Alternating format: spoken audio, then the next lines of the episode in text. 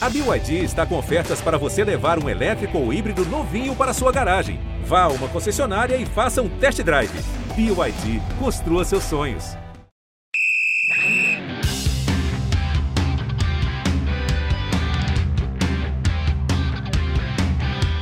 Opa! E quando eu só vi o sinalzinho de joia, é sinal que estamos ao vivo no nosso rodada tripla de número 120. Hoje eu acho que é dia 9 de maio de 2022. Eu sou Natais Matos, comigo hoje Michele Gama e a participação mais que especial de Lédio Carmona, o aniversariante do mês. Já passou. Carmona Day. Não. Quem faz Continua. aniversário no mês é o mês todo, ué. Bom que você ganha presente o mês inteiro. lógico. Eu quase não ganhei nada. mas Ou tudo ganha bem. trollagem também, como aconteceu com o nosso, com o nosso Lédio Carmona, né, Michele? Bastante zoeira. Essa semana foi só do LED. Não, o LED ele tá sendo ressignificado. A história de LED Carmona ela tá sendo repassada aos nossos olhos. É, ele tá ganhando um protagonismo que ele sempre mereceu. Então, nada mais digno da gente agora no próximo ano também ter o Carmona Day ou o Carmona Mês. Seu mês inteiro de comemorações. Vai virar uma efeméride, né? Não. Já virou. Bom, pra gente falar do nosso rodada tripla, né, do que aconteceu no final de semana, é, eu sempre abro o LED, eu tenho é, aberto os últimos rodadas com destaques do fim de semana, né, do que nós vimos no mundo dos esportes. Pra não te colocar nessa roubada logo de cara, eu vou pedir o destaque, o primeiro destaque da nossa Michelle Gama, que está vestida dela mesma.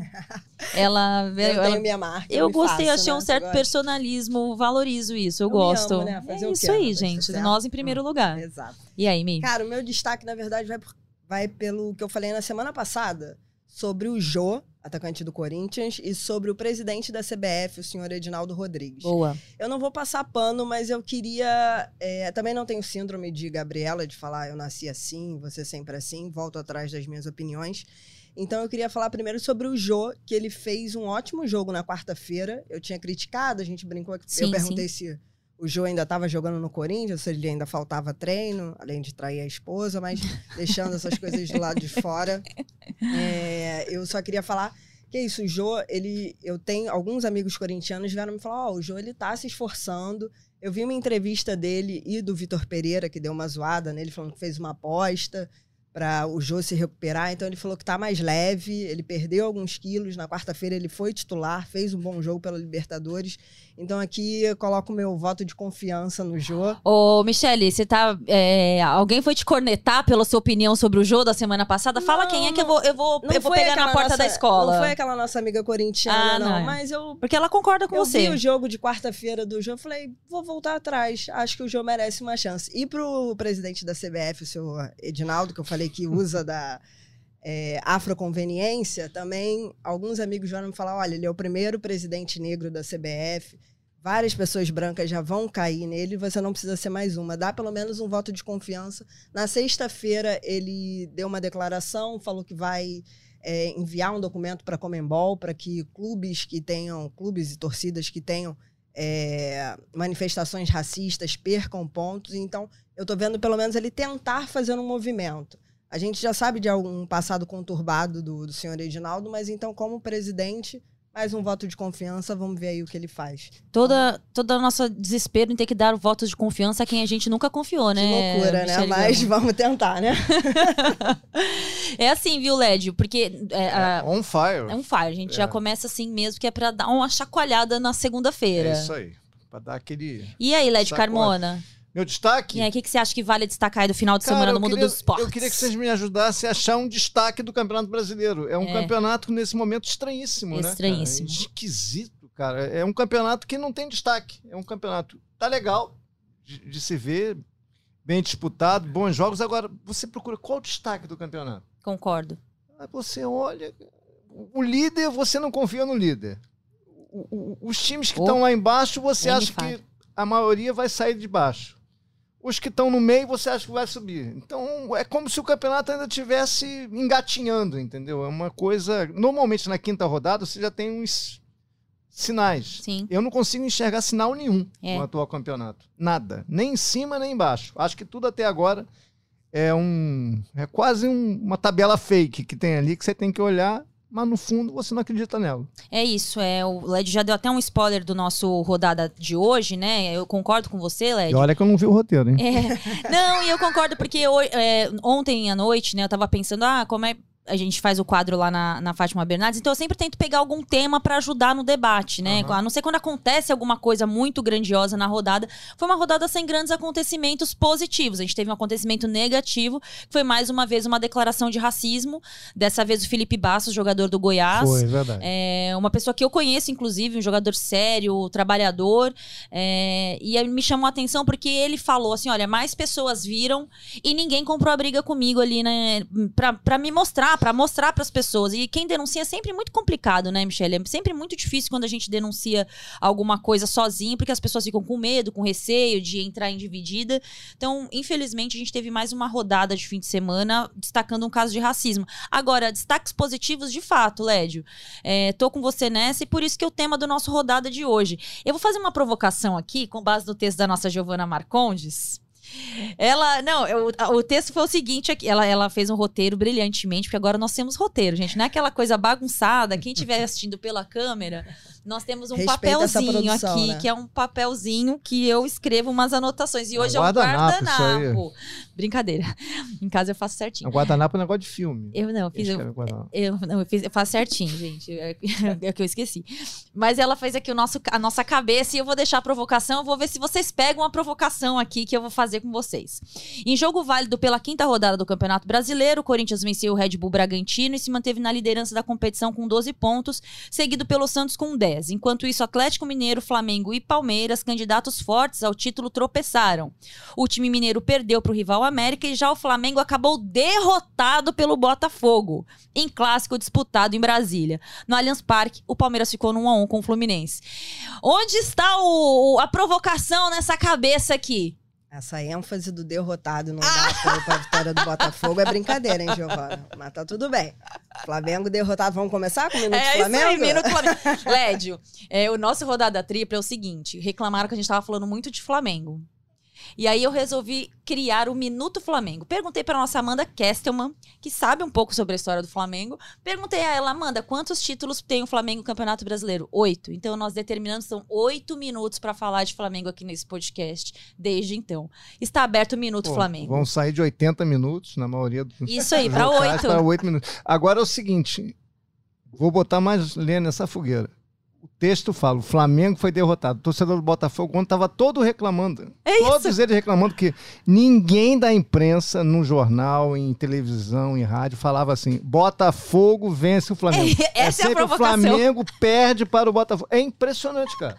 Nada contra o Flamengo. O Flamengo é super campeão, ganha título todo ano. É, tem um time melhor que o Botafogo, apesar de ter, ter perdido o clássico. Agora, a imprensa, vamos combinar. Ô, Michele não Gama. toma jeito. Vocês da Nós imprensa. temos uma é representante da torcida do Botafogo aqui que já, que já captou isso antes de eu terminar a cabeça. Não, isso eu já vi desde ontem. Todas as manchetes era exatamente isso. Vi lá o placar do GE, que como é? Sete comentaristas, Sim. apresentadores apostavam na vitória do Flamengo, um Sim. só no empate. O VAR, tivemos VAR do VAR, né? Porque o gol do, do- o impedimento lá do Gabigol, o gol foi marcado de forma errada, segundo algumas pessoas. Levantaram um Twitter do Arnaldo César Coelho, mas falar sobre a vitória do Botafogo ninguém falou. Falar que o Botafogo tá melhorando no entrosamento, as jogadas, as jogadas do que o Luiz Castro tá colocando também não interessa, só mesmo a, a derrota do Flamengo.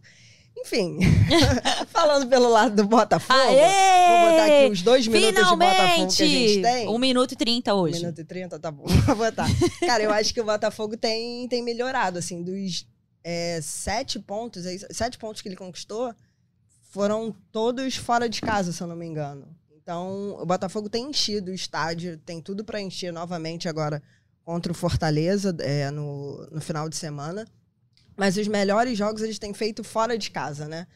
Ontem o mando lá em Brasília era do Flamengo e acho que o Botafogo melhorou muito na questão tática do entrosamento que a gente falava alguns, alguns programas atrás, que era uma da, dos pontos fracos do Botafogo e acho que melhorou.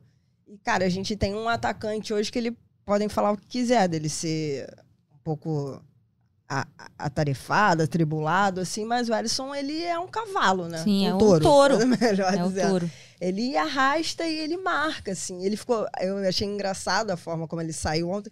Ele saiu meio chateado, assim, para não dizer outra coisa, meio que criticando com os caras. Ah, eu queria ficar, não sei o quê. Mas acho que foi, é um avanço do Botafogo e acho que esse entrosamento pode melhorar a cada jogo, assim. Então, falando pelo lado do Botafogo, achei que a defesa foi muito boa, o Canu e o Cuesta, que não é um jogador aposentado. Eu gosto do Cuesta. Esse perfil defende É, Vitor É o Cuesta. patrão. viu. É o patrão. Eu gosto de Vitor Cuesta. Sempre gostei. É, Daniel Borges, primeiro tempo jogou na lateral esquerda, segundo tempo na lateral direita. Acho que ele pode escolher em que lado que ele quer jogar, porque ele tá jogando muito bem.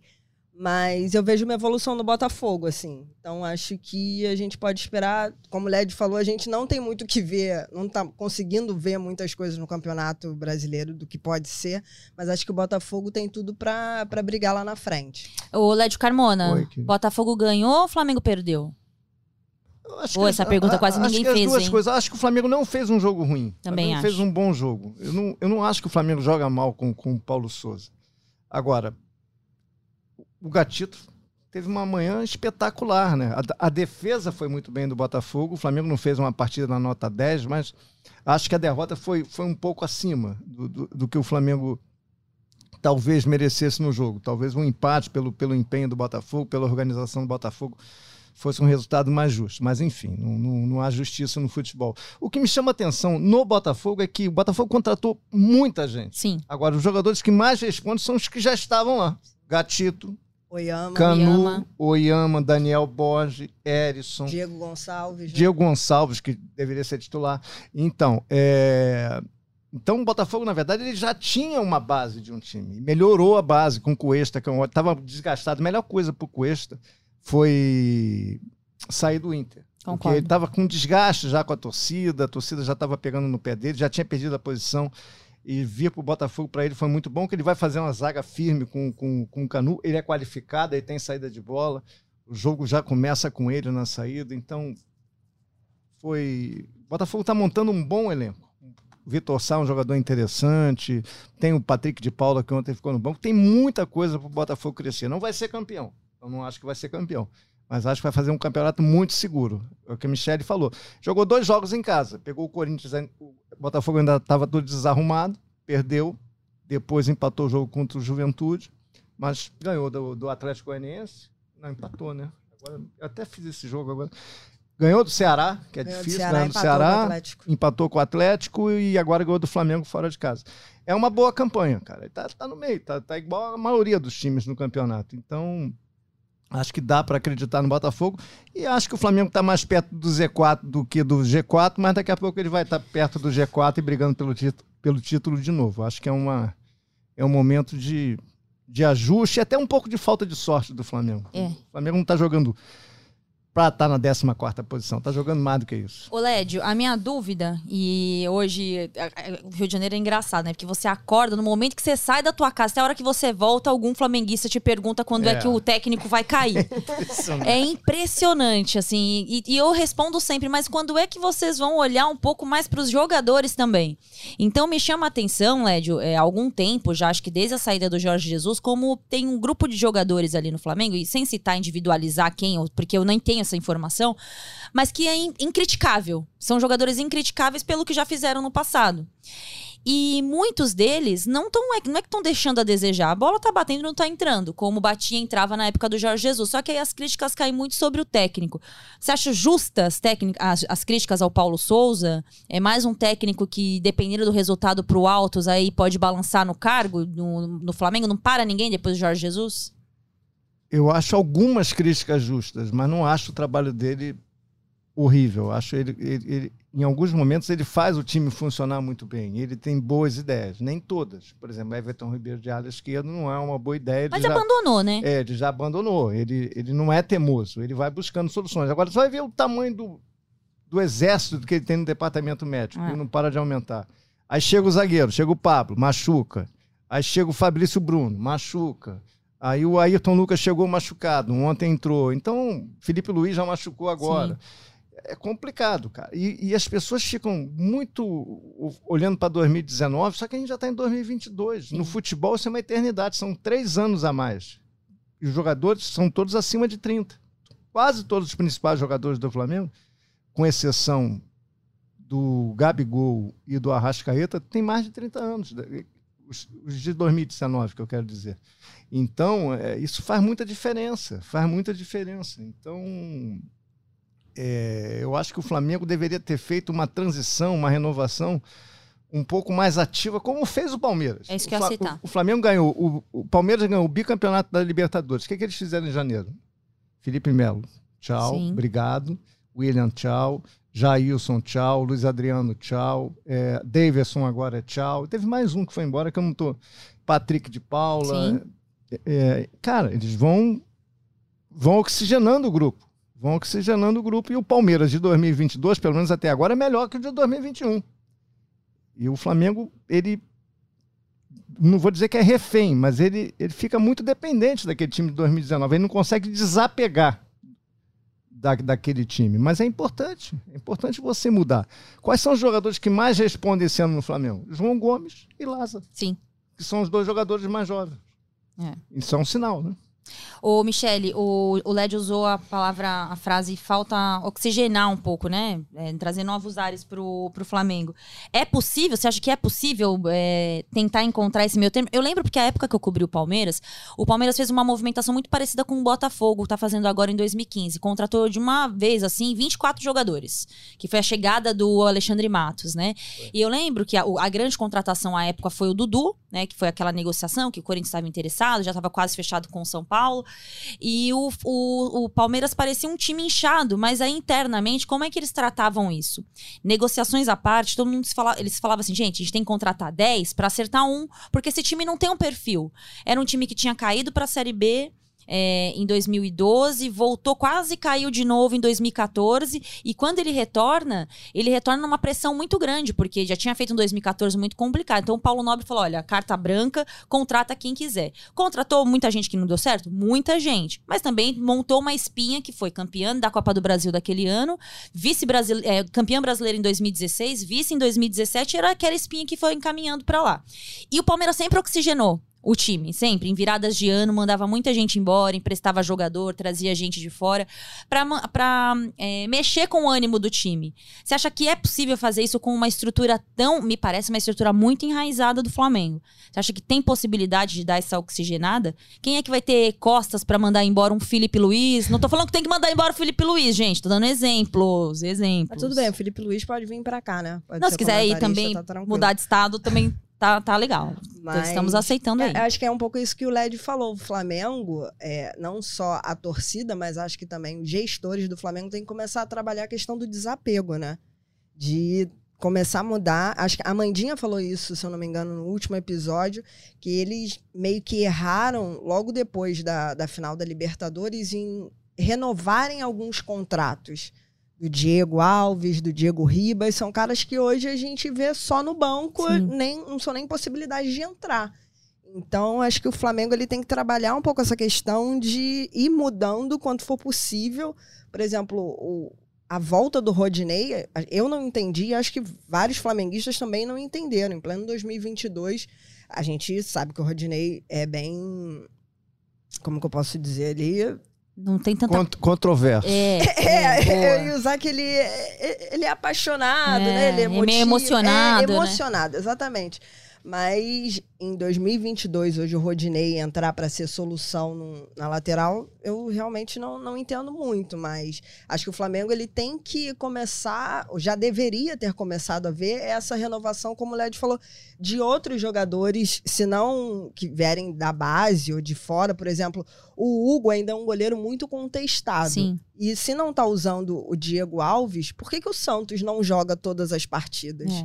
Eu não entendo muito essa questão do goleiro também fazer esse revezamento. O goleiro, até onde eu sei, ele tem que ter ritmo, de, Ritmo de jogo, jogo. né? Então, se trouxeram um Santos a peso de ouro, então coloca o cara para ser o goleiro titular. Preserva um pouco o Hugo no que der, o Diego Alves não está sendo usado.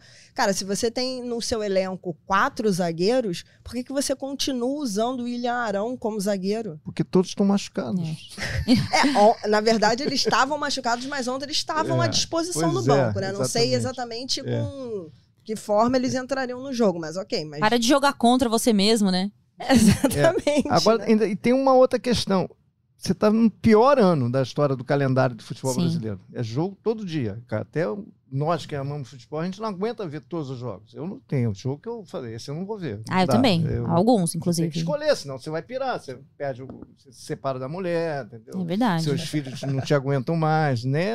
A sua ajudante em casa não aguenta mais olhar para tela verde, É. o narrador Luiz Carlos gritando gol, Vilani. Pô, fica aquela coisa monotemática dentro de casa, né? Eu parece que eu sou uma estátua no sofá de casa olhando todos os jogos. Eu fico até meio envergonhado. Esse homem não faz outra coisa, futebol o dia inteiro, mas é, mas é assim. é- hoje eu vou lá sentar, Havaí Curitiba. É. Amanhã, série Copa do Brasil. Cara, eu- às vezes eu fico com vergonha. Cara, não vejo um filme. Me perguntaram assim, você tá lendo o quê? Eu falei, nada. É, Tô lendo o calendário. O calendário. Meu livro é O Calendário, eu tô vendo. Você sabe que esses dias eu É. saí de um jogo, aqui um parênteses, eu saí de um jogo e eu tinha que fazer uma gravação de umas outras coisas. Falei, cara, eu não consegui ver os jogos. E aí você vai ver os melhores momentos, eu odeio melhores momentos, eu quero deixar isso bem claro. Eu acho que o melhor É. momento ele não explica absolutamente nada sobre o jogo.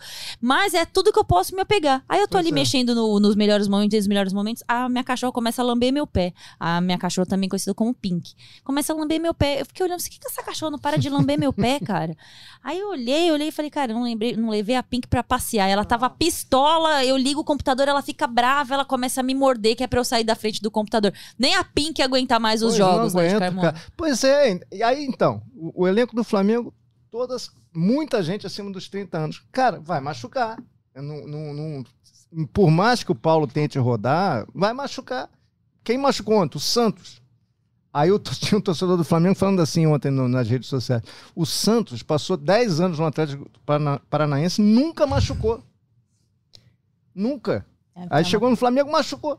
Tem que olhar a preparação física Cara, e como tem é que que, olhar tá o que, que acontecendo tá também, acontecendo né? lá, preparação É. física. não- a gente não é médico, a gente É, não sabe, mas tem exato. que olhar, tem que, tem que observar.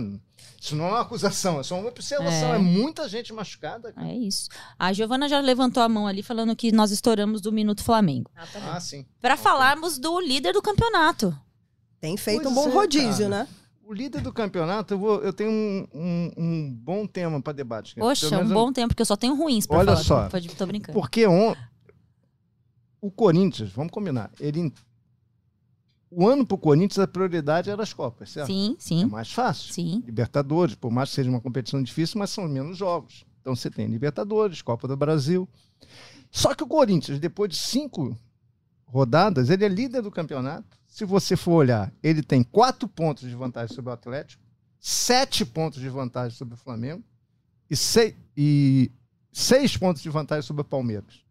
Será que a prioridade vai continuar sendo as Copas? Hum, Você falou na abertura do nosso rodada que o líder não é um líder confiável. Pois é, mas. E aí eu te falo os números do ataque do Corinthians. Eu fiz Corinthians e Fortaleza semana passada, e aí eu tava olhando os ataques. Eu sempre dou uma olhada no ataque geral, né? Na temporada. O Palmeiras tinha lá 50 e poucos gols, o Galo, não sei, 49. O Corinthians tinha 31 gols. Naquela rodada, né, do G4, era o pior ataque. Naquela rodada, acho que junto com o RB Bragantino, com o Red Bull Bragantino. E aí eu fiquei olhando, eu fui olhar os artilheiros. Era o Roger Guedes com acho que com três gols, ou três ou quatro gols. É, Por não ter um atacante massa, assim, um ataque.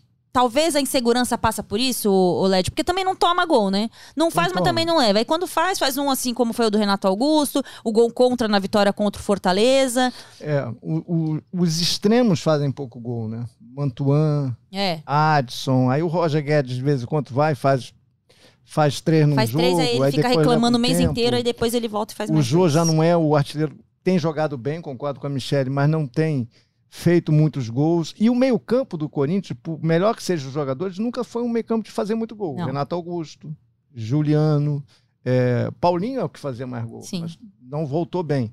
Então, E tá fora agora, É, né? Com lesão é, de é, cruzado, com, né? com- com essa lesão do, do cruzado, não dá para contar com ele tão cedo. Então, quem, por exemplo, na, no, na Libertadores, jogo contra o Boca, quem decidiu? O Maicon. É. O Maicon que decidiu, que é o Sim. segundo volante.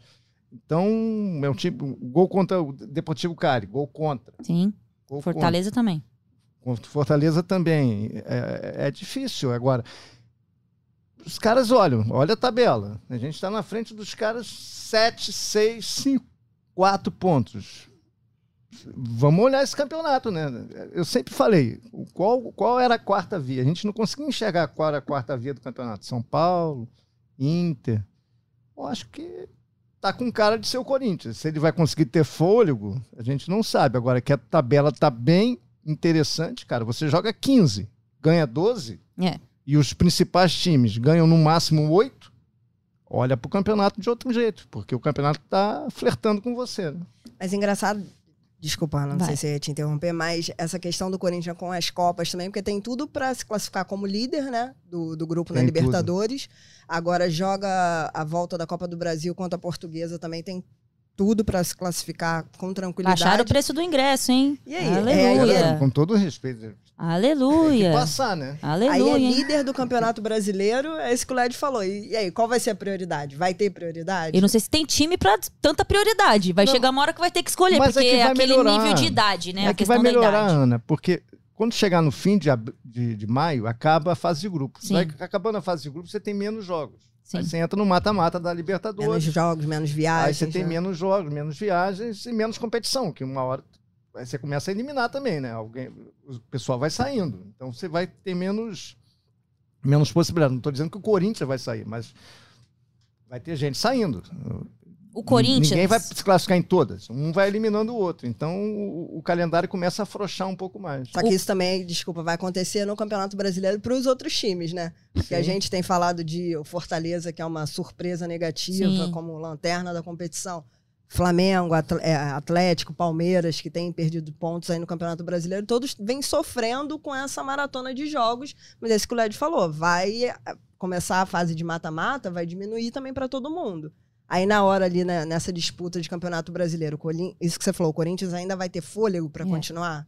O Corinthians de 2022, ele me lembra o Palmeiras de 2009, que foi líder do campeonato com o Murici Ramalho. Com o Murici não, ele foi líder com o Jorginho, aí o Murici chega, o time acaba é, é, se perdendo e o Flamengo acaba campeão.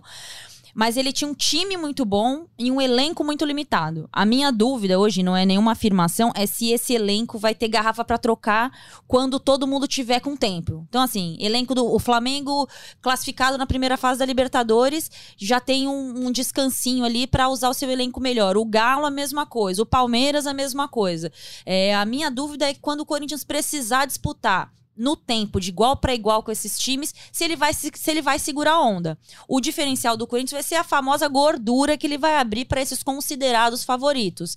Mas eu não sei se pens, é, pensando no campeonato a longo prazo, o campeonato brasileiro de 30 e pouco, 8 rodadas, se ele tem elenco quando ele tiver que igualar com esses times. Essa é a minha dúvida com o líder do Hum, campeonato. Não tem. Não tem. Não tem. E claro que o Corinthians vai, vai contratar em junho alguma coisa. Só um parênteses, Lédio. Cinco substituições do fu- futebol brasileiro. É. No Galo, vai entrar quase um outro time titular. É. No Corinthians, vai entrar. Vai fazer três, porque não tem cinco pra fazer a substituição É, e, olha, e olha que o Galo tá abrindo mão de jogadores. Sim. Saiu o Savarino, saiu o Borreiro, saiu o Vitor Mendes, mas vai trazer o Pavon e vai trazer mais gente. Galo, Palmeiras e Flamengo vão contratar. Sim. Aí o Corinthians já vai ficar com um elenco ainda mais diferente, discrepante em relação a esses três. Ele vai precisar contratar uns dois ou três jogadores que podem não ser craques, mas para ser alternativo de elenco. Mas isso aí vai, vai fazer a diferença. O, o ruim para o Corinthians, não ruim, é, é- o ponto é o seguinte: essa diferença que o Corinthians fez está muito cedo ainda. Sim. entendeu? É- Essa é a questão. Será que ele vai conseguir negociar esses pontos? Faltam 33 rodadas. Se ele conseguir, tivesse feito isso na vigésima primeira, era, era muito mais fácil de negociar. Ele tem que ser muito é, calculista nesse momento para conseguir se equilibrar no Libertadores no Brasileiro. Mas o fato é, ele abriu uma vantagem que ninguém imaginava. E ele abriu. Entendeu? Ele conseguiu os pontos e os outros players do, do título não conseguiram. Que é isso? e a vantagem está Players. Players. né? Agora é palavra de, de gente moderna. Eu tento me adaptar a esse mundo aí. Gente, só pra, só pra dar uma, uma passada aqui pela tabela do campeonato, o Corinthians líder, eu estou falando de- dos ataques. É, o Corinthians tem oito gols só no campeonato. Cinco, Mas- cinco jogos. Cinco É. jogos, é. E o Corinthians é o time que menos chuta, né? Sim. Também, que menos chuta gol de todo, todos os times do Campeonato Brasileiro. Essa estatística é bem pesada pro líder do campeonato. Exato, porque mostra. Se fala muito que ah, ataques ganham os jogos, defesas ganham campeonatos. Fazer gol ajuda a gente. O futebol ainda é aquela bolinha que entra na Fazer casinha. É o que acontece ali na maioria dos- das vezes. Só que a gente tem ali em segundo lugar, é, a gente tem em segundo lugar o Santos, que surpreende. Esse é surpresa, assim. Acho que nem o mais eh, otimista dos Santistas imaginaria o time vice-líder do campeonato, depois de um estadual que quase foi rebaixado. Pelo segundo ano seguido, né? Exatamente, bem lembrado. É, América Mineiro e Bragantino. O G4 do Campeonato Brasileiro hoje, ele é um tanto exótico, diríamos assim, né? Não é uma iguana, mas é com um tanto Mas eu, eu exótico. tô vendo aqui ó, o Flamengo, cara. O Flamengo com o poder ofensivo que ele tem. Deixa eu, deixa eu dar uma olhada aqui para não falar besteira. O Flamengo tem quatro gols no Isso, campeonato. exatamente. Quatro gols, cara, em cinco jogos. Isso é uma coisa completamente irreal. Isso não é real. Sim, e, e, assim, um, com Isso poder não é. de fogo de Gabigol, de Bruno Exatamente. Henrique, Lázaro, é muito né? Pedro. Por isso que eu digo é um campeonato esquisito. É. Porque esse não é um número, é um fake. É um fake number. Olha isso aí, Michele. não, o que ele tá gastando é, É. Fake brincadeira. number. Você tá convivendo muito com esses moderninhos do futebol aí. Você é mais raiz. Cara, mas olha só, é real o Flamengo ter quatro gols em cinco anos? Não. Não, é real, cara. Isso aí é é. uma coisa, é uma nuvem. E melhor ataque do campeonato é o Santos com 10 é porque gols. fez quatro ontem. É, exato. É o Batistão brilhando, né? Jogou muita bola. Vamos falar do Santos ainda? P- podemos falar do Santos. Cara, o Santos jogou muito bem. Foi um bom jogo. O Santos jogou muito bem. Eu comentei esse jogo. O Léo Batistão acabou com o jogo. Zanocelo. é, Todos jogaram. Marcos Leonardo, como sempre. Aquele menino uruguaio que chegou, o Rodrigo Fernandes, é ótimo jogador. Então foi uma ótima atuação do Santos e com o Fábio Bush trabalhando muito bem, cara, e com sorte, né? Ele conhece muito de futebol brasileiro, viu, Lédio? Eu Exatamente, entrevistei ele é. duas vezes. É impressionante como ele conhece de futebol brasileiro. Dos deslocamentos, de jogador que tem É, que preservar pra isso. jogar. Ele é fenômeno. Ele é nisso. ligado, cara. É. O Santos contratou um ótimo treinador. E o jogo tava difícil, tava 2 a 1 um. Tava 2 a 1 um. Cuiabá é difícil, é difícil de ser batido, é um time experiente, tava vendendo caro o resultado. Aí ele põe Sandri, Brian Angulo e Juan Seco. Na primeira bola, no primeiro toque, gol do Brian Angulo, primeiro chute dele. No segundo toque do Brian Angulo no jogo, ele dá uma assistência e o Juan faz seu primeiro chute, gol do Santos. Acabou o jogo consagrou o Bustos. Em- ele- botou dois jogadores que participaram do- dos dois primeiros lances deles em campo, foi dois gols do Santos, acabou o jogo. Matou o Cuiabá. Foi uma ótima atuação do Santos e um jogo muito bom, porque o Cuiabá não jogou mal, principalmente o primeiro tempo. É tipo o Juventude Internacional que eu trabalhei ontem. É, o Inter ainda é um time que ainda não tem muita cara, né? Mas o Mano vai aos poucos tentando. Mas no primeiro tempo o Juventude dominou o jogo. Dominou o jogo. Falei, cara, como que termina o jogo 0 a 0 dominando do jeito que dominou? Segundo tempo veio, foi pra cima o Internacional com pouco minutos de abrir o, placar. Então, assim, é um campeonato ainda sem uma cara pra mim. É isso que tem me chamado muito a atenção. E pra pra avançar um pouquinho, eu queria falar sobre Palmeiras e Fluminense, porque eu sou Tim Fernando Diniz. Não sou aquelas defensoras que, ai, nunca pode ser mandado embora. Mas ele foi. Ele teve uma sacada tão. Tão assim, é tão legal quando você vê o técnico ter interferência sobre o jogo, porque é tão raro isso no futebol brasileiro. Os técnicos não têm tanto tempo, não tem muita dinâmica também, né? Dinâmica de trabalho. E ontem é, foi tão legal entender o que ele fez com o time, né? As mudanças que ele fez com o time do Fluminense para tentar buscar o empate. E ele consegue o que ele o Fluminense nunca tinha conseguido, que foi pontuar no Allianz Parque. É, eu só saía de lá derrotado e ontem ele trouxe pela primeira vez um ponto de um jogo contra um time considerado favorito, mas que o Palmeiras em pontos corridos, né, Michele? Ainda com o Abel Ferreira. Não decolou nos pontos corridos, quero deixar isso bem claro. Cara, vocês falaram do campeonato não ter cara, os times também, né? Alguns não têm muita cara. Se você for olhar os artilheiros do campeonato, é o Caleri, gente. O Caleri, Caleri. é o artilheiro do campeonato brasileiro. Toca no Caleri, que é gol, não pode ser a música do Campeonato Brasileiro, né? Não, mas o, o Diniz, é isso que você falou. É, o Fluminense, obviamente, não tinha nem como ter a cara do Diniz, porque ele chegou essa semana. Mas ele colocou o Caio Paulista e o Fred, Sim. e, sei lá, sete, seis minutos depois, o Caio Paulista, que é um jogador bem contestado pela torcida do Fluminense, que depois de lesão. Ele estava jogando muito bem ano passado, e depois de lesão ele caiu de rendimento. Então a torcida, né, ainda olha ele muito assim de, de rabo de olho, mas ele fez uma jogada ali em cima do Jorge, deixou o cano na cara do gol e, né, fez o L, é, é o cano. Mas Fim de o... semana de fazer o L, né? É, exatamente. Pena do Ganso, né? Porque acho que tem muita gente. Eu, pelo menos, estou na expectativa de, de ver mais o Ganso. Minha mãe é tricolor, por isso, Led, eu acompanho todos os jogos do Fluminense, mais até do que do Botafogo. então, ela tá muito entusiasmada com o Ganso, mas ele saiu logo no início. E ela tava lembrando esses dias, mas o Ganso e o Diniz, eles não se batem. Eles saíram brigados da última vez.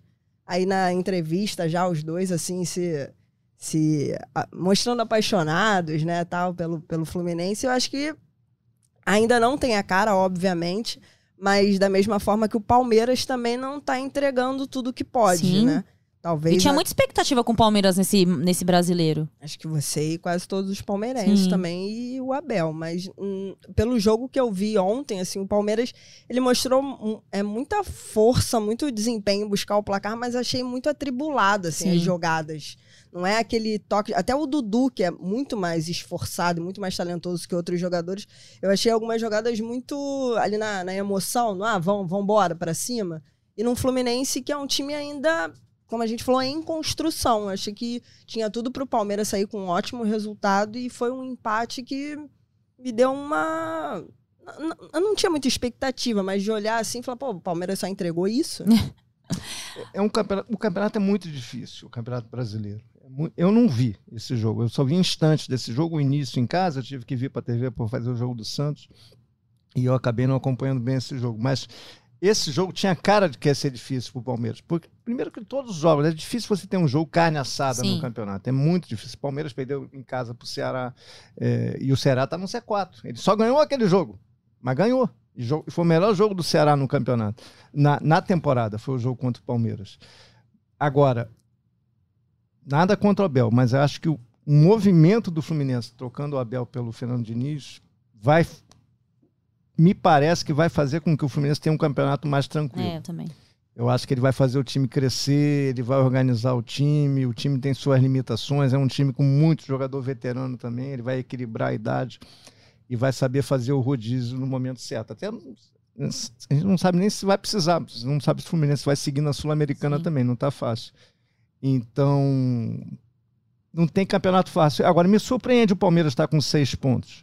Porque o, o Abel falou: esse ano a gente quer ser campeão, a gente vai lutar pelo título brasileiro, a gente então, vai tá olhar. hora de acordar, galera. Vai olhar para o campeonato. Os três, né? É. Os três, os três, nenhum dos três tem 50% de aproveitamento é. no campeonato. Nem Galo, nem Palmeiras, nem Flamengo. Ô Lédio, é, rapidamente sobre o Ganso, ao que você acredita, é, ontem ele acabou saindo lesionado, foi cobrar um escanteio, acabou machucando a coxa, é, acabou machucando a coxa por causa do escanteio não, né, ele sente é anterior à, à cobrança, é uma lesão muscular. É, essa melhora do ganso nessa. Eu confesso para você, Lédio, que todas as vezes que me questionava em relação ao ganso, me dava preguiça falar sobre esse assunto. Falamos sobre isso aqui algumas vezes, né, Michele? A preguiça que eu tinha de falar sobre o ganso anterior a esse bom momento que ele vem vivendo no Fluminense. Era a mesma preguiça que ele tinha de jogar. Né? Cara, então, eu acho que é, partiu dele. É. Eu acho que ele teve um estalo e, e falou, cara, se eu não não acordar, eu não correr atrás e não tentar dar a volta por cima, eu vou virar piada, vou virar folclore. Eu, na verdade, eu já estou sendo piada. É, eu acho que o Abel pode ter ajudado, ter dado mais chance, ter conversado com ele, mas eu acho que é muito mais dele, da cabeça dele. Eu acho que ele estalou, tipo, ou, você, ou eu acordo ou eu, minha carreira vai acabar. Eu vou estar rico, mas eu não vou ter muita história para contar daqui a pouco, daqui a 20 anos. E ele tá aproveitando. Eu confesso a você, cara, eu não tinha nenhuma expectativa mais em é, relação eu também ao não. O, o Ganso até sacaneava o Rizek, eu falei, Rizek lá no seleção, tava sempre discutindo o Ganso. É. Eu falei, foi de lá mesmo que eu lembrei das várias vezes que eu tinha que Ganso, falar sobre cara, o Ganso. E o Rizek insistia em falar do Ganso, eu não tinha muita paciência. Falei, Rizek, não vai acontecer nada. E o Ganso, que é a minha língua, ele tá jogando bem. É. Ele deu a volta por cima. Parabéns para ele. E eu, não, eu fico feliz em ver bons então, jogadores atuando exatamente. aqui, né? É. Falta o Luan agora, né? Esse é uma, uma coisa de louco. Mas é uma expectativa. Né? Se o Ganso conseguiu, o Luan bem parecido, né? É. Só que o Luan não joga Science 2017. Não tá né? nem sendo relacionado. É, Tem jogo é. que ele não é nem relacionado. É, ali eu não, não consegui entender também. Já conversei com várias pessoas internas no Corinthians para entender. Trabalha bem, não é um cara de balada, como se vendeu aí durante um tempo, né? Ultimamente, inclusive. É, mas, enfim, não, não tá. Não, não, não sei. Eu acho, não sei. Não sei se se esquece de jogar de, de como jogar futebol. Não sei qual é o estímulo. É, E o problema é que ele é caro. É. Você não pode emprestar ele, por É. exemplo, um clube, por exemplo, vou dar um exemplo aqui, Curitiba. Cuiabá. Corinthians- O Corinthians coloca um monte de jogador no Cuiabá. Va- O Vasco não tem dinheiro para pagar o, É. o Luan, por exemplo. É, Por enquanto. Daqui a, daqui a um mês, com a 777, pode até ter. Mas, cara, ele é muito caro. Quem vai pagar? O Corinthians não vai querer continuar pagando. É. O que, que faz com ele? Essa é a situação. Isso aí também passa pelos nossos queridos dirigentes do Sim, futebol brasileiro, que exatamente. não pensam a médio prazo, né? Vão lá, contratam, jogam pra galera e depois fica com problema. O Corinthians tem uma coleção de jogadores assim. A gente pode voltar um pouquinho pra trás, lembrar de Marquinhos Gabriel, Giovanni Augusto, Marlon. Marlon tá no Cuiabá. O Marlon, que foi. Né? Tem, o Corinthians tem uma coleção, gente. Tem uma coleção. Jonathan Cafu reestreou Eu- ontem no Cuiabá. Olha. Olha. Gestão é importante, né? É, Bom, é... Lédio é, e Michele, ontem também tivemos Fortaleza e São Paulo. Eu confesso, Michele, que eu estou muito surpresa com o início do brasileiro do Fortaleza. É, Eu acho que, assim, tem vários fatores que a gente já falou aqui no Rodada em algumas outras ocasiões.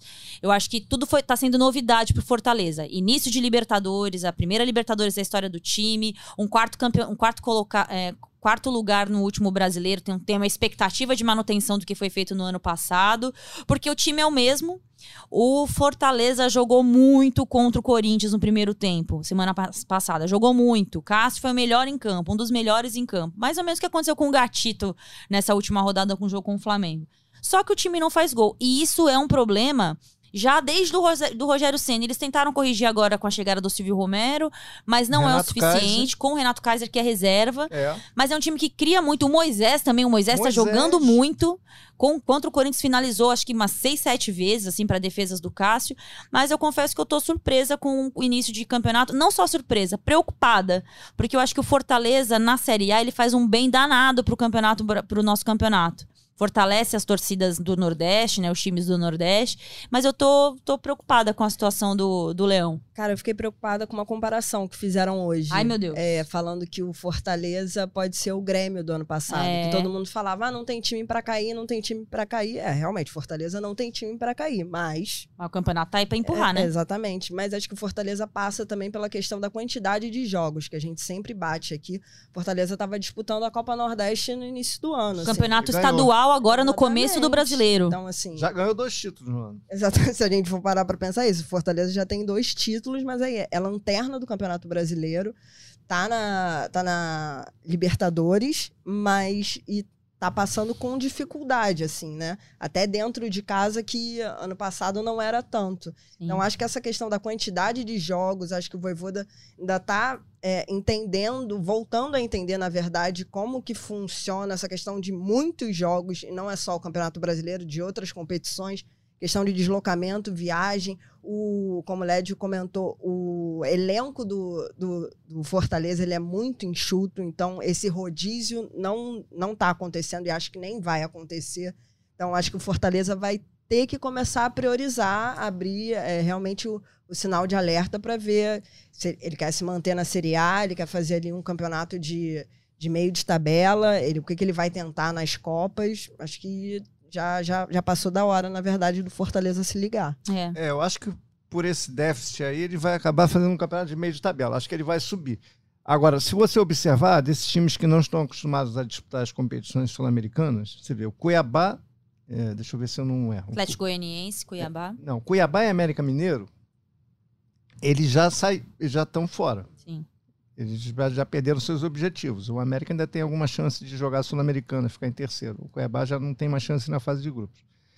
Eles conseguem, eles estão melhores na tabela. Agora, os times que estão indo bem, Atlético Goianiense, Ceará e Fortaleza, que estão indo bem na Sul-Americana, estão todos lá embaixo. Sim, sim. Porque eles não. não- eles não estão eles não estavam acostumados a dividir a É atenção do difícil. brasileiro com uma competição difícil de logística e de disputa, como é a Libertadores Sul-Americana. Então eles não estão conseguindo ser forte nas duas, eles estão sendo forte em uma. É. Fortaleza tá- o grupo do Fortaleza é difícil. Oh, Alianza fez um Lima, jogaço. River Plate. Fez um jogaço contra o River. O jogo foi ótimo naquele gramado horrível lá do Castelão. Agora, gasta tudo lá, vai jogar em casa contra o São Paulo, já não é o mesmo time. O Ceará tá, tá fortíssimo na Sul-Americana, o Atlético Goianiense está bem também. Agora, cara, é muito novo, é tudo muito novo para eles. E eles não estão conseguindo se, de, é, se resolver. Acho que os três vão subir. Eles não vão cair, nenhum dos três. Mas, cara, alguém vai ter que cair, né? Sim. A gente começa a dizer, esse não vai cair, É. esse não vai cair. É o que a aquele- Michelle falou, igual o Grêmio É. ano passado. Ah, não Pois tem é. time pra cair. Então quem vai cair? Vocês falaram do Juventude. Eu É. acho que o Juventude tem um bom time, mas não ganha. É. Tá com três empates.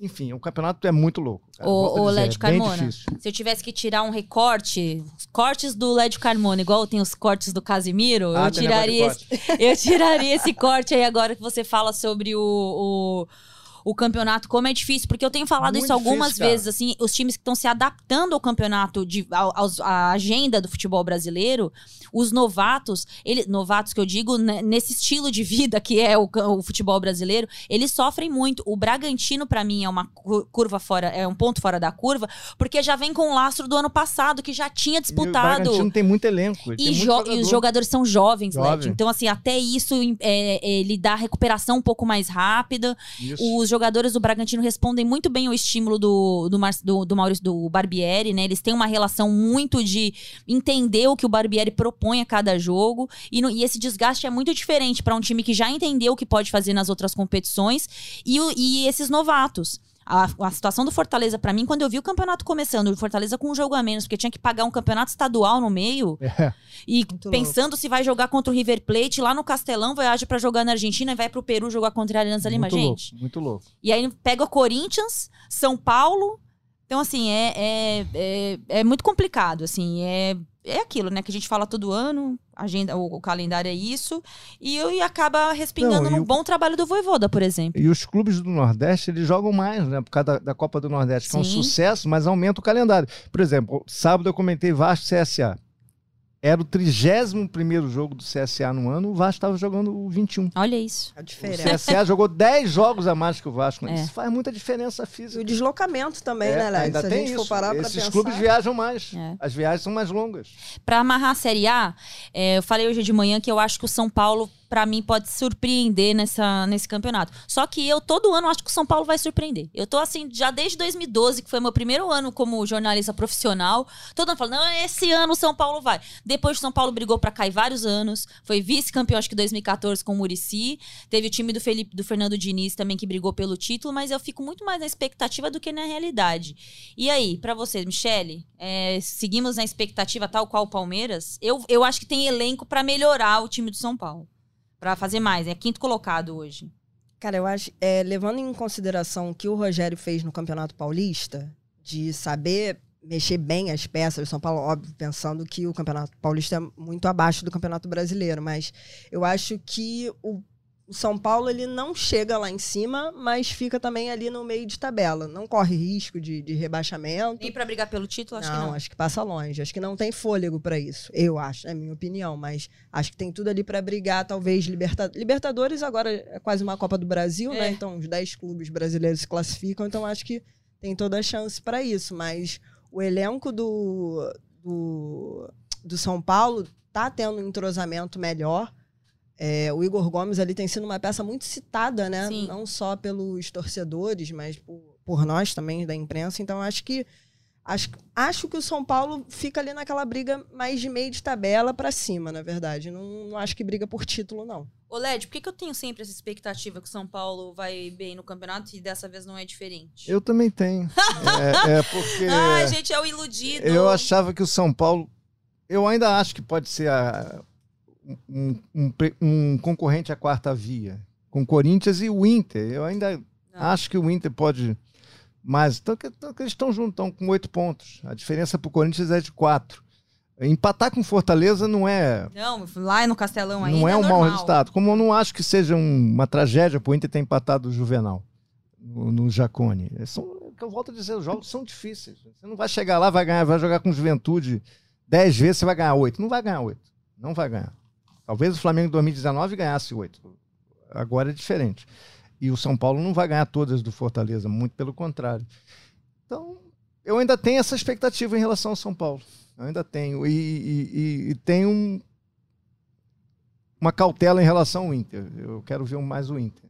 Do- É, o sábado eu vou comentar o jogo contra o Corinthians e vai ser um jogo importante pro Inter tentar se firmar no campeonato. Mais um reencontro do Mano com o Corinthians. Exatamente. O que me chamou a atenção do Internacional ontem é porque o Mano ainda não tinha ele não conseguiu treinar o time, né? Então, assim, como vários Ainda tem outros essa questão. técnicos. Ninguém É. consegue treinar. E o Inter é um time que no jogo contra. Somando Havaí e Guairena. Guai, Guai- Guai- Guarena, Guairenha, é, Guarenha, Guarenha. É, ele tinha quase 50 finalizações.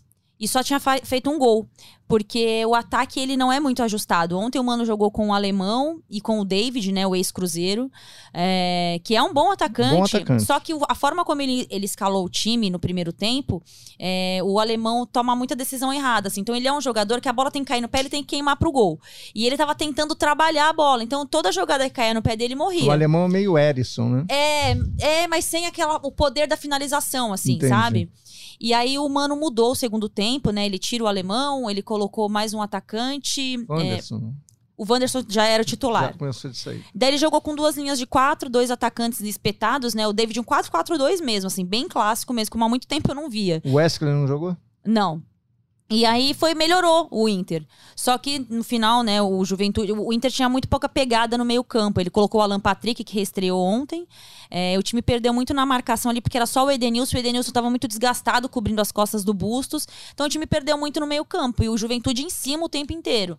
Aí no segundo tempo se desorganizou, sentiu cansaço também. Aí no final o, o jogador do Inter que eu não lembro o nome agora, fez uma falta na entrada da na, na intermediária, bola na área, o gol de empate do Juventude. Então, acho que se o Mano conseguir nessa semana organizar o ataque, o Mano gosta de jogar com três atacantes. Se ele conseguir organizar o ataque, pode ser que o time comece a deslanchar.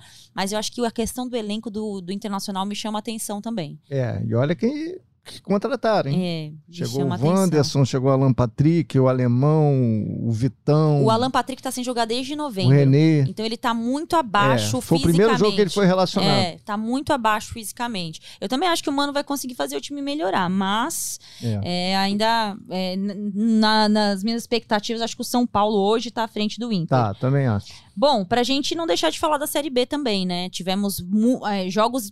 Todo jogo é importante, mas eu vou destacar dois, que foi a vitória do Vasco sobre o CSA. é, e também a vitória do Cruzeiro sobre o Grêmio.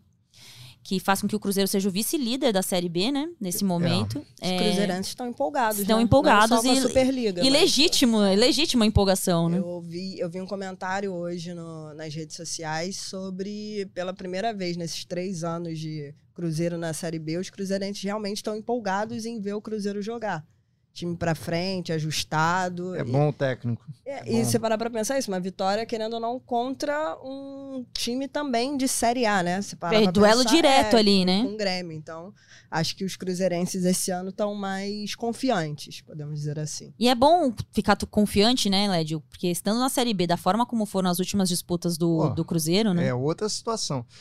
E tem o Vasco, cara. O craque do Vasco é a torcida. Também acho. É um fenômeno. A torcida do Vasco é um eu negócio tive a a oportunidade estudado, de comentar um jogo em São Januário pela primeira vez. Eu tinha ido a São Ponte, Januário, né? é, eu tinha ido a São Januário contra em 2015 e é, 2015 e 16 e fui a São Januário com o Palmeiras e com o Corinthians.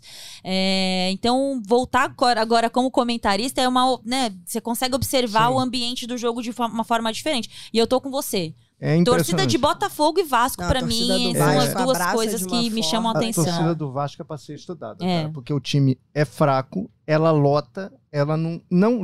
O Vasco há anos não joga para um estádio vazio em São Januário, não joga. O time patina, ganha o jogo, a torcida comemora como se tivesse ganhado o Campeonato Mundial Sim. de Clubes, quando o CSA foi assim. E, e vai ser o craque do time no campeonato. O Vasco vai vai capengar, mas está lá em quinto lugar, é uma boa colocação, é meio parecido com a história do Cruzeiro ano passado. Agora, o melhor time da Série B e o melhor jogo foi dessa rodada foi Bahia e Londrina. Sim, é, o Bahia foi tá jogando muito, né? Foi o jogo que eu comentei, é que a gente esquece que o jogo foi na terça, a rodada começou na terça. O Bahia jogou muito bem, É. muito bem. O Bahia tá bem legal de ver jogar, tá bem treinado. Alguns jogadores estão jogando muito bem, Marco Antônio, é, tá funcionando. O time tá bem interessante, tá, tá sem o artilheiro Rodalega. Então o Bahia é para mim é- não é só pela liderança, é pelo desempenho. Ele tá jogando realmente bem. Tá legal a Série B. Tá legal. E eu acho que tem é igual a Série A, tem times que vão voltar à disputa, principalmente os dois de Maceió. O CRB não vai ficar na lanterna. O CRB tem, tem Me elenco chama a atenção mais. porque CRB e CSA Sim. brigaram ano passado até a última rodada Eu pelo acho que eles vão né? entrar na competição ainda. Também acho. Mas é surpresa. É surpresa. Inclusive o esporte. O esporte estava muito mal e está lá em cima. Próximo do jogo do, do Vasco é contra o Bahia, né? São Januário, domingo. Isso é uma outra discussão interessante. O Vasco vai jogar primeiro turno. Pô, gostaria de ir nesse jogo. É, eu também gostaria, jogão. mas eu não vou. Tá, Vai não. trabalhar. É. Domingo é dia de trabalhar. Domingo eu vou estar fazendo o jogo do Santos de novo. Dia de Então, eu, é, é, o Vasco vai jogar no primeiro turno contra Bahia, Cruzeiro e Grêmio em São Januário. No segundo turno vai jogar com os três fora. E só um comentário sobre São Januário, que eu quero. Eu sempre, olhando pela televisão, São Januário parece ter uma iluminação que lá no estádio é completamente diferente. Você acha que é melhor no estádio? Muito melhor, muito melhor. Assim, eu sempre falo, cara, às vezes é escuro, é, não, não impede a gente de ver nada, tá? Não é Não. isso, não. É questão de, de, de visão mesmo, né? É, nossa, é outro estádio, é, outra porque coisa. a ilumi- A iluminação é nova É, e olhando pela televisão parece que está escuro, mas não está. No estádio você É. vê.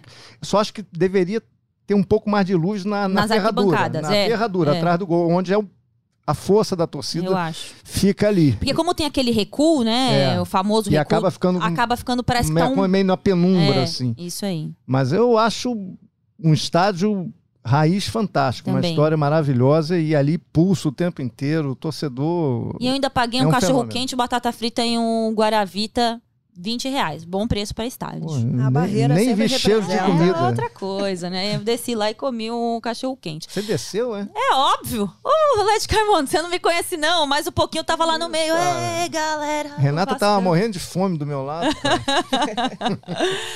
Considerações finais do nosso rodada tripla número 120, Michele Gama? Não, queria só dizer que foi um prazer estar ao, ao lado de Lédio Carmona. Também é né? difícil, né, É, cara? reza a lenda que Lédio foi chefe de 80% da redação. Só não foi meu chefe porque eu cheguei atrasado. Agora eu gelei. Eu achei que você ia falar que eu fui chefe de outra coisa. Ainda bem que você não falou. Disso também que vocês estão pensando em casa. Então, só, Tava só falando pra de destacar futebol, esse prazer aí. Também fui, mas não tem nada, esquece. Apaga. Led Apaga. Carmona, muito obrigada, viu? destaque. Vocês viram minha foto com Renata do lado da estátua do Roberto? Eu vi. Coisa linda, né, cara? Que coisa ícones. Bonito aquilo, cara. É, merece muito, merece muito. Foi, foi bacana ter feito aquela foto. Foi um prazer estar com vocês. Obrigada, Valeu. Led. Obrigada pela participação, por estar com a gente aqui hoje. É, agradecendo a nossa produção, da nossa Giovana Marcondes, Maurício Mota também com a gente no Rodada Tripla. É, a gerência é do. A coordenação é do Rafa Barros e a gerência é do André Amaral. Voltamos na próxima semana com mais uma edição do nosso Rodada Tripla. Valeu, galera!